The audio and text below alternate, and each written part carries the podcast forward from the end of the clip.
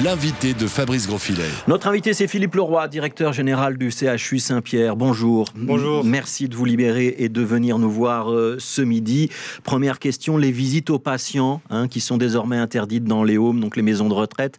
Un certain nombre d'hôpitaux euh, prennent également la même mesure. Elles sont également interdites chez vous à l'hôpital Saint-Pierre? Oui, tout à fait. Donc nous avons pris cette mesure, euh, nous avons décidé ça vendredi passé, c'est maintenant en application. Chez nous, c'est une interdiction totale des visites total, sauf en pédiatrie et à la maternité où on admet un parent ou un accompagnant, ce qui paraît euh, assez légitime. Mais c'est une interdiction totale dans le but de protéger les patients. Donc on doit faire deux choses au niveau du grand public de la population, c'est limiter les contacts entre les personnes, limiter les réunions pour que euh, on parle de cet euh, abaissement, affaissement de la courbe, on aura l'occasion d'en reparler, puisse se produire. Deuxièmement, c'est protéger les plus vulnérables et les patients hospitalisés sont évidemment une population très vulnérable et donc pas de visite pour les protéger eux. Voilà. Donc on rappelle que le CHU Saint-Pierre, c'est l'un des plus gros hôpitaux de Bruxelles. Il y a combien de patients chez vous? Alors on a une capacité de 600 lits, en effet, avec d'autres, avec euh, l'hôpital Saint-Luc et Erasme, on fait partie, le CHU Brugman, des hôpitaux, des gros hôpitaux de Bruxelles. Oui. cette mesure, elle est bien acceptée? Je prends l'exemple de d'une naissance à la maternité. Hein. c'est la tradition, c'est que les parents, les grands-parents, les beaux-parents, les frères, les sœurs viennent saluer le nouveau-né. Ça, c'est plus possible pour l'instant. Hein. Alors non, c'est plus possible. Euh, je pense que c'est un enjeu de santé publique tout simplement.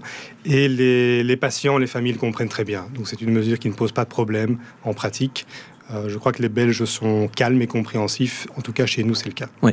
Les hôpitaux, ils doivent maintenant se tenir prêts à ce que euh, l'épidémie euh, monte en puissance. Ça veut dire que des, nouveaux, des nouvelles consignes vous ont été transmises par le service public fédéral de la santé. C'est le journal Le Soir qui rapporte cette information ce matin, c'est correct? Tout à fait. Donc les hôpitaux doivent se tenir prêts. J'ajoute que nous savons que nous devons nous tenir prêts depuis plusieurs semaines. Hein. Donc nous, anticipons toutes ces décisions et l'évolution depuis plusieurs semaines. Nous sommes autant près qu'on puisse l'être. Évidemment, il faut parler avec une certaine humilité parce que, euh, avec les moyens que nous avons, euh, humains et matériels, nous sommes autant près qu'on puisse l'être. Ouais. Il y a déjà eu combien de... On sait que vous êtes l'hôpital de référence hein, sur le Covid-19, c'est-à-dire que les premiers malades atteints euh, par ce coronavirus ont été orientés vers le CHU Saint-Pierre parce que vous avez une expertise et des équipes sans doute mieux préparées que dans beaucoup d'hôpitaux. Vous avez accueilli combien de malades jusqu'à présent, on peut le dire? Alors le, compte change un petit peu tous les jours, mais pour l'instant, donc aujourd'hui, nous avons euh, quatre malades dans les unités de soins intensifs et nous avons euh, sept ou huit malades dans des lits qui ne sont pas des lits intensifs. Voilà. Et depuis le début de la crise, vous avez accueilli Il faut en ajouter euh, quelques-uns qui sont déjà sortis, donc entre 10 et 20, entre 10 et 20 malades qui ont déjà été soignés. Il n'y a pas eu de décès chez vous. Ça veut dire que ça, il faut, aussi le rappeler. On ne meurt pas forcément quand on contracte le coronavirus.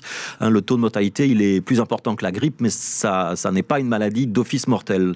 Absolument. Donc, quand vous attrapez le coronavirus, il peut y avoir toute une série, une panoplie de symptômes qui va de rien, rien du tout. C'est-à-dire qu'on ne sent rien du tout. Vous ne sentez rien du tout. Même pas de fièvre. Même pas de fièvre, même pas une petite toux, rien du tout. Ça peut être un rhume. Vous dites, je suis enrhumé, j'ai le nez qui coule. Ça peut être, alors ça peut être des symptômes qui sont éventuellement un peu plus importants petit peu de difficulté à respirer, une fatigue, un peu de fièvre. Et puis dans les cas les plus extrêmes, c'est euh, des difficultés à respirer qui sont plus importantes et qui vont demander une prise en charge intensive. Et nous craignons les cas extrêmes, spécialement pour les populations âgées, personnes âgées, et les personnes qui ont des problèmes cardiaques ou respiratoires. Et donc c'est ces personnes-là en priorité qu'on doit absolument protéger euh, afin de minimiser euh, le, tout le risque de contagion, puisque c'est eux qui ont le plus de problèmes euh, en cas de contagion. D'où toutes les mesures qui ont été annoncées par les autorités ou qui sont prises par les hôpitaux en, ce moment. Quand un malade est donc dans une situation de, stress parce qu'il fait partie des populations vulnérables que vous venez d'évoquer, c'est quoi le remède. Il n'y a pas de vaccin, il n'y a pas d'antiviraux contre ce coronavirus, à la différence de la grippe. Comment est-ce qu'on peut l'accueillir, le soigner, l'accompagner? Alors donc les premières mesures, on les a déjà beaucoup rappelées, euh, mais je pense qu'elles ne sont pas encore vraiment bien appliquées par 100% de la population. Donc les premières mesures, c'est qu'on évite de leur transmettre, on essaye de diminuer au maximum la probabilité de transmettre à ces personnes le virus. On évite les contacts sociaux quand ils ne sont pas absolument indispensables. On évite les réunions qui ne sont pas absolument indispensables. Ces personnes vulnérables, on ne va pas leur rendre visite, on leur téléphone. C'est pas très agréable pour elles pendant quelques temps, mais c'est est un moindre mal. Euh, on se lave les mains, on se lave les mains, on évite de se serrer la main, on évite de se faire la bise. Ça, Donc ça, c'est toutes les, toutes les mesures de prévention. Voilà, on répète encore et encore. La prévention est extrêmement importante. Ça paraît banal, mais ce sont des gestes qui vont sauver des vies. Donc il faut que chacun d'entre nous, chaque citoyen, nous appliquions tous l'ensemble de ces gestes et de ces précautions. Alors après, euh, quand malheureusement une personne est infectée, c'est une personne âgée qui développe des symptômes un peu plus importants, on a toute une série de traitements de support. Donc une personne qui n'arriverait pas bien à respirer, on va lui donner de l'oxygène. Fièvre élevée, on va faire baisser la fièvre. Je simplifie un petit peu, mais c'est pour donner une idée de tout ce qu'on peut faire pour aider ces personnes à traverser l'épisode, à s'en sortir, à guérir. Donc toute une série de traitements de soutien. Donc il est vrai que nous n'avons pas de traitement spécifique pour les cas qui sont très graves. Nous avons certains traitements qui sont expérimentaux. Et donc, ça veut dire euh, qu'on va peut-être mourir du coronavirus, mais on va surtout mourir bah, du coronavirus qui se grefferait sur une autre pathologie ou sur une autre insuffisance. C'est exactement ça le risque. Hein. Donc, c'est ces personnes qui sont fragiles, qui ont déjà un gros problème de santé, problème cardiaque, un problème de rein, problème de foie, un problème de cœur, peu importe. Ces personnes fragiles qui ont déjà des problèmes, c'est en effet elles qui sont le plus à risque de développer des formes sévères de coronavirus. Vous dites on développe des traitements expérimentaux, c'est-à-dire qu'on est en train d'essayer de trouver, euh, euh, on, est en train de faire des tests sur certains patients, de voir ce qui pourrait marcher ou pas marcher. Voilà, notamment sur base du, du recul qu'on a déjà euh, du, traitement qui a été appliqué euh, en Chine, on a une, ou deux molécules euh, qui existent, qui semblent avoir donné des résultats, qui semblent donner des résultats sur des modèles expérimentaux en laboratoire. Et donc, dans les cas sévères, nous avons des protocoles pour pouvoir tester ces, médicaments. Vous faites des tests de ce genre-là en ce moment au CHU Saint-Pierre? Nous avons un patient qui est dans un protocole expérimental. On aura la réponse sur la satisfaction ou pas de ce test dans les jours qui viennent? Alors on verra. Ça ouvre un petit espoir. Ça, ouvre, ça ouvre, disons, une, une, possibilité thérapeutique. Maintenant, nous n'aurons une certitude que quand nous aurons suffisamment de cas euh, pour pouvoir, de façon scientifique, établir une probabilité réelle de survie meilleure avec ce traitement. Mais ça, c'est encore beaucoup trop tôt pour le dire. Alors, l'enjeu pour tous les hôpitaux, euh, Philippe Leroy, c'est évidemment de garder des capacités, d'éviter la saturation et que euh, bah, quand on atteindra le pic de l'épidémie, on l'annonce pour dans deux mois, hein, sans doute aux alentours de la période de Pâques, il y ait suffisamment de lits et suffisamment d'équipements, notamment d'assistance à la respiration, pour accueillir tous les patients. Vous pouvez être rassuré là-dessus. Il y a combien de lits ou de chambres équipées à Saint-Pierre? Éventuellement, est-ce que vous avez le chiffre sur euh, l'ensemble de la région bruxelloise ou l'ensemble du royaume? Est-ce qu'on va éviter la saturation? Est-ce que tout ce qu'on est en train de faire en ce moment va nous permettre d'éviter la saturation? C'est ça la question qu'on se pose. Oui, donc il y a beaucoup de questions dans votre, euh, dans votre question. Je vais essayer de les prendre séquentiellement. Donc, ce que nous sommes en train de mettre en place dans les hôpitaux, euh, il y a quatre ou cinq grands leviers d'action. Le premier, c'est une très bonne coordination avec la première ligne, c'est-à-dire tous les médecins généralistes. Qu'on soit sur la même longueur d'onde, qu'ils aient la même information que nous. Et donc, nous avons des contacts extrêmement fréquents avec les fédérations généralistes, non généralistes, pour rappeler les messages, rappeler l'information, pour que les patients qui arrivent à l'hôpital soient les patients que, euh, qui nécessitent réellement de venir à l'hôpital. Donc c'est ceux qui ont des complications sévères Ceux qui sont pas très, euh, pas très en forme, euh, on les envoie à l'hôpital. Donc si c'est juste une simple fièvre, on reste chez soi, on reste confiné. Ça, ça évite d'engorger l'hôpital, de sorte que les soignants hospitaliers se concentrent sur les cas qui le nécessitent. Ça, c'est le premier point. Deuxième point, en effet, nous devons nous préparer à accueillir de plus en plus de malades. C'est ce qu'on fait. Nous avons des plans pour mobiliser de plus en plus nos lits disponibles. Et donc, nous avons un horizon à 24-48 heures, un horizon à une semaine, un horizon à un mois, pour, euh, en fonction de l'évolution de l'épidémie, eh bien, nous préparer et anticiper, être prêts.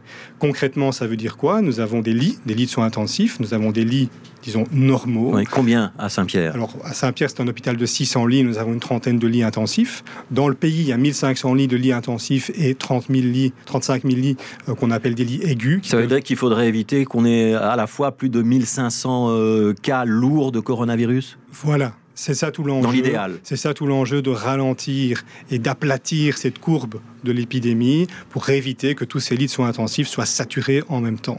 on peut éventuellement monter un petit peu en puissance ou pas? Euh, oui, on peut monter en puissance, ça je vais, je vais y revenir. Mais notre enjeu pour l'instant, c'est de, de libérer ces lits avant d'en avoir besoin. Parce que c'est pas quand le patient euh, est dans la salle d'attente qu'il a été diagnostiqué qu'il a besoin d'un lit qu'on doit réfléchir. On réfléchit bien en amont pour libérer ses capacités au fur et à mesure. Euh, et tous les hôpitaux font ça. Donc nous, nous sommes euh, tous en train de suivre le même plan d'action, si vous voulez, pour libérer nos lits. Alors, qu'est-ce qu'on fait d'autre? On forme l'ensemble de nos soignants pour que les soignants qui ne sont pas spécialistes des maladies respiratoires, médecins, infirmières, puissent être formés à tous les gestes euh, minimum pour que le moment venu, nous puissions aussi les mettre à contribution si c'était nécessaire. Donc il vaut mieux prévenir, et donc tout ça, nous sommes en train de l'anticiper convenablement. Nous formons tout le monde. Ce qu'on fait également, et ça rejoint votre question euh, du est-ce qu'on peut avoir plus de lits, etc. Pour avoir plus de lits, il nous faut, si vous voulez, le lit en soi n'est pas un problème, il faut le personnel le personnel autour de ces lits pour s'occuper des malades. Et donc nous sommes en train de faire la liste, de nouveau de façon préventive, parce que pour l'instant nos lits sont très très loin d'être saturés, mais de façon préventive, nous faisons la liste de tout le personnel euh, qui a été pensionné dans les cinq dernières années, infirmiers, médecins. On les contacte un par un, on les met sur une liste d'attente.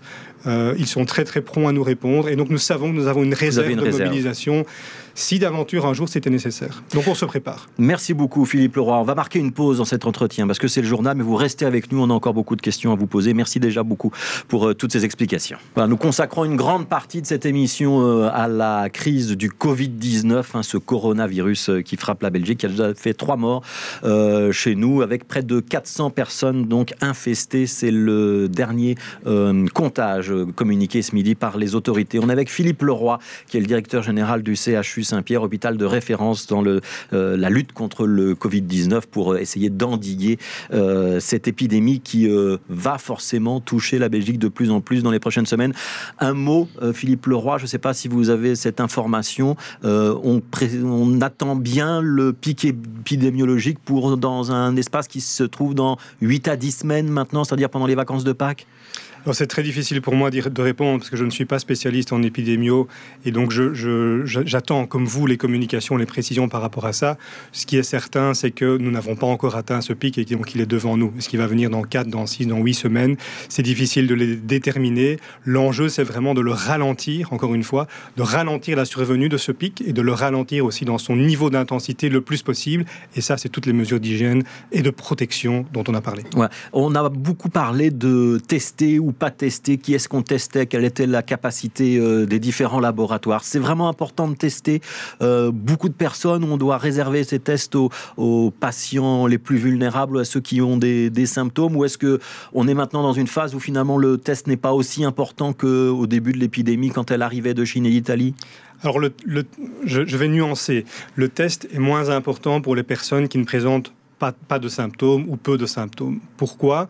Parce que dans un premier temps, quand il y avait très très peu de cas, l'enjeu c'était de contenir au maximum la maladie et donc de, vraiment avoir avec une certitude, patient qui revenait d'Italie, est-ce qu'il est positif oui ou non? Maintenant que le virus circule en Belgique, je pense que chacun s'en rend compte, euh, c'est moins important d'avoir un compte extrêmement précis du nombre de personnes qui sont atteintes, pour autant que ces, personnes n'aient pas des symptômes euh, graves. Par contre, c'est très important pour les personnes qui vont être hospitalisées parce qu'elles ont des symptômes graves, qu'on ait un diagnostic qui soit confirmé par le test. Pourquoi c'est important de confirmer un diagnostic? C'est pour s'assurer qu'on a le bon diagnostic et qu'on n'est pas en train de passer à côté d'un autre diagnostic pour lequel nous avons un traitement. Prends un exemple, le virus de la grippe. On est en fin d'épidémie de grippe. Coronavirus et grippe se ressemblent quand même sur pas mal de points. Et donc, c'est important euh, qu'on puisse exclure, par exemple, une grippe. Nous avons aussi euh, à Saint-Pierre, pour l'instant, quelques patients hospitalisés en soins intensifs pour des grippes. Euh, pourquoi est-ce que les enfants sont moins vulnérables, moins à risque que des personnes très âgées? Est-ce qu'on a une explication scientifique là-dessus? Alors, il, y a certainement euh, des éléments d'explication. Euh, il faudrait les poser euh, vraiment aux experts. ce que je sais, c'est que c'est c'est quelque chose qui est similaire pour toute une série d'autres virus. Par exemple, pour le virus de la grippe, il est très bien documenté aussi que les enfants sont souvent porteurs du virus. Éventuellement, ils peuvent le transmettre. Donc, c'est un peu le même principe que pour le Covid. Mais les enfants font très rarement des grippes sévères très rarement. On a beaucoup parlé d'une pénurie de masques. Euh, est-ce que l'hôpital Saint-Pierre est concerné par euh, la raréfaction des masques et la difficulté qu'a aujourd'hui la Belgique à s'en procurer puisqu'on ne produit pas de masques en Belgique? Alors, En effet, il y a au niveau national une situation d'approvisionnement qui est difficile. Je pense qu'on n'est pas dans une situation de pénurie au sens où nous avons encore des réserves pour tenir plusieurs semaines et euh, nous avons des options qui ont été petit à petit mobilisées pour euh, renflouer les stocks de masse dans les semaines à venir. Donc là, je pense que nous pouvons être rassurants euh, par rapport aux, auditeurs, aux spectateurs. Nous nous sommes pas dans une situation critique au niveau des masques. Néanmoins, et ça c'est, je pense, la, bonne pratique et le bon sens, nous devons utiliser les masques pour un usage recommandé, nécessaire et éviter le gaspillage. Voilà, et le gaspillage, c'est notamment dire aux gens qui se promènent aujourd'hui dans le métro avec un masque que ça sert à rien. Ça, ça sert à rien. Euh, ce qui compte, ce qui est très utile, c'est pour les personnes euh, qui sont malades. Elles doivent porter un masque sur recommandation médicale pour éviter de contaminer d'autres, mais celles-là ne doivent évidemment pas se balader dans le métro. Elles doivent rester isolées chez elles à la maison. Et donc, pour une personne qui n'a pas de symptômes, comme vous et moi, il n'y a pas d'indication de porter un masque ni dans le métro ni ailleurs. on va s'en sortir de cette crise. Philippe Leroy, c'est notre sens de la responsabilité individuelle qui va permettre d'éviter qu'on se retrouve dans la situation italienne? Je pense qu'il y a un sens. C'est ça qu'on doit dire ce midi? Il y a un sens de la responsabilité individuelle qui est très fort. Donc chacun d'entre nous peut faire quelque chose, euh, appliquer toutes les mesures dont on a parlé. Donc se laver les mains, euh, ne, pas se faire la bise, etc. C'est pas pour rire. Et protéger les personnes vulnérables. Donc, pour donner un exemple, vous avez euh, un, événement familial avec des personnes dans votre famille qui sont âgées, qui sont un peu vulnérables. Vous pouvez à votre niveau décider, ok, cette fête familiale, on va la reporter de quelques semaines. Donc chacun peut prendre des décisions qui, comme des petites gouttes d'eau, vont avoir un impact collectif. Donc la responsabilité individuelle. Maintenant, on va s'en sortir. Euh, l'avenir le dira. Tout ce que je peux vous dire, c'est qu'on est mobilisé à 100%. Nous sommes prêts dans les hôpitaux. Nous avons tous nos plans pour monter en puissance et monter en capacité. Votre personnel, il est pas sur les genoux, il est prêt, il est motivé Le personnel, forcément, est fatigué parce qu'il est mis à contribution déjà depuis plusieurs semaines, mais le personnel est déterminé, le personnel est formé, le personnel est professionnel. Je les salue et je les remercie d'ailleurs dans tous les hôpitaux du pays, ainsi que tous les médecins généralistes et le personnel des maisons de repos. Donc nous sommes prêts à faire face. Nous sommes prêts à faire face. Merci beaucoup Philippe Leroy. Je rappelle, vous êtes le directeur général du CHU Saint-Pierre. Je rappelle qu'il y a un site internet, c'est info-coronavirus.be, qui est le site euh, du service service public fédéral de la santé où on peut trouver toutes les informations. Il y a également un site bruxellois qui est coronavirus.bruxelles où on trouve les mesures traduites dans 10 langues, si vous avez besoin de ces mesures traduites euh, dans une autre langue que le français ou le néerlandais. Et puis un numéro vert, c'est le 0800 14 689 qui a été euh, lancé par euh, les autorités, par le gouvernement fédéral notamment. Merci beaucoup, Philippe Leroy. Merci à vous.